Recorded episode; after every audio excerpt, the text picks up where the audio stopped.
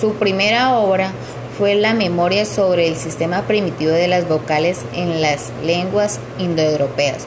Otra de sus obras más destacadas fue el curso de la lingüística general que salió al mercado tres años después de su muerte. Saussure procuró reorganizar el estudio sistemático del lenguaje. También hizo aportes al comportamiento humano. Hizo parte de la escuela de neogramáticos.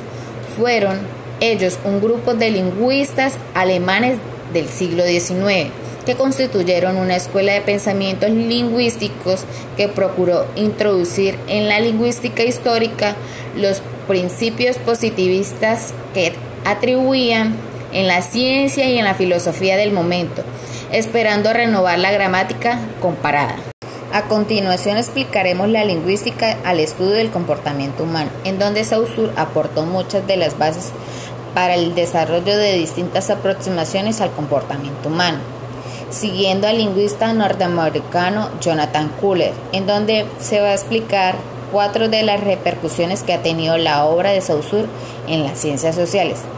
Primero, los sistemas humanos no funcionan igual que el mundo físico. Segundo, desarrollo de la semiótica y precursor del estructuralismo. Tercero, respuesta ante el caos del pensamiento moderno. Y cuarto, las relaciones entre el lenguaje y la mente.